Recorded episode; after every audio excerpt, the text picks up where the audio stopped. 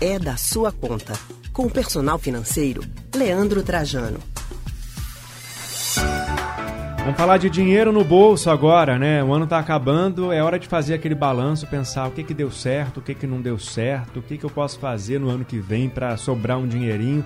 A pandemia maltratou o bolso do trabalhador brasileiro, mais ainda aquele que não tinha um emprego fixo, né? Então a gente vai conversar agora sobre isso com o personal financeiro Leandro Trajano. Boa tarde, Leandro. Boa tarde, Leandro. Boa tarde, Lilian. Todos no estúdio, todos ouvindo. E já ouvindo a conversa de vocês aí. Que ano, hein? Ô, Leandro, que ano difícil, meu amigo. O bolso reclamou, chiou bastante. A conta bancária, então, foi um sofrimento só. Eu já queria começar perguntando qual foi a lição, né, que 2020 deixou financeiramente, economicamente. É verdade, muitas surpresas, um ano de muitos desafios e, sem sombra de dúvidas, a grande lição é a relevância da gente ter nossa reserva de emergência, da gente ter aquele dinheirinho guardado para as surpresas e que muitas vezes não vem em decorrência, não vem como consequência de nada do que a gente plantou, de nada do que a gente não fez acontecer, não se dedicou ou de qualquer problema que teve. Pode acontecer, sim, fatos que estão fora do nosso alcance, imaginação e de qualquer planejamento, como vocês bem falaram há pouco.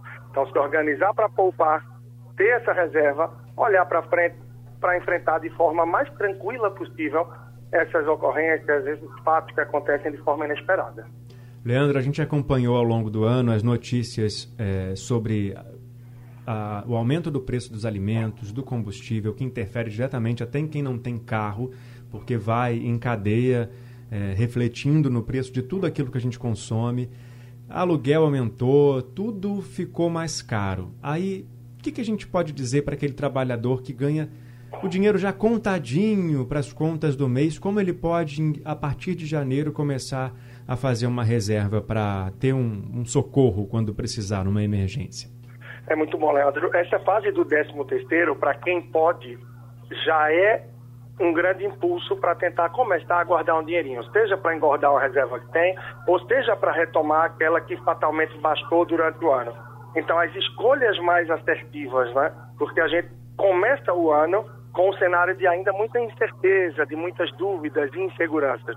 Então, o ideal é não avançar muito, não gastar mais do que sabe que realmente pode cobrir, para que não tenha uma surpresa muito próximo, já que a gente tem consciência e tem visto, acompanhado com vocês na mídia, tudo que tem acontecido.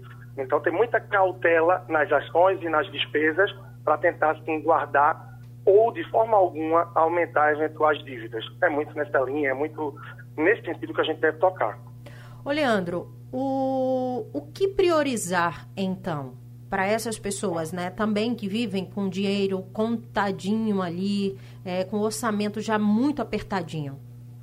É, vai ser muito importante olhar para frente, ou seja, quais são os desafios que eu vou enfrentar em 21, 2021, o que é que eu pude aprender ao longo desse ano e nos momentos mais difíceis, o que é que eu vi que eu precisava reduzir, que eu precisava cortar, porque eu encontrei alguma gordura, encontrei alguma despesa que talvez não fosse essencial, que precisasse realmente no meu dia a dia e que no pico dessa crise, no pico disso tudo que a gente vem vivendo, eu precisei enxugar. Então, será que é o momento de voltar? Ou se eu já voltei com essas despesas, será que eu me precipitei?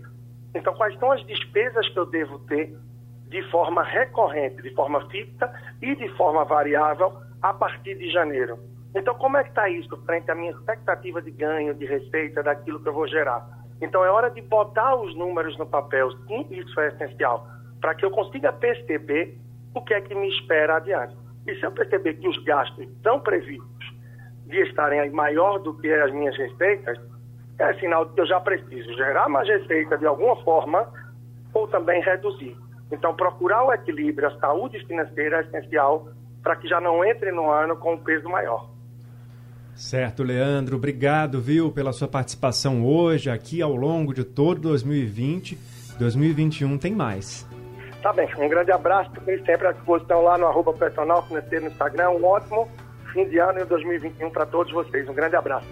Um abraço, Leandro. Um 2021 muito bom para todos nós. A gente muito a... dinheiro no bolso, né, Isso. né, Lilian Fonseca? Saúde para dar e vender.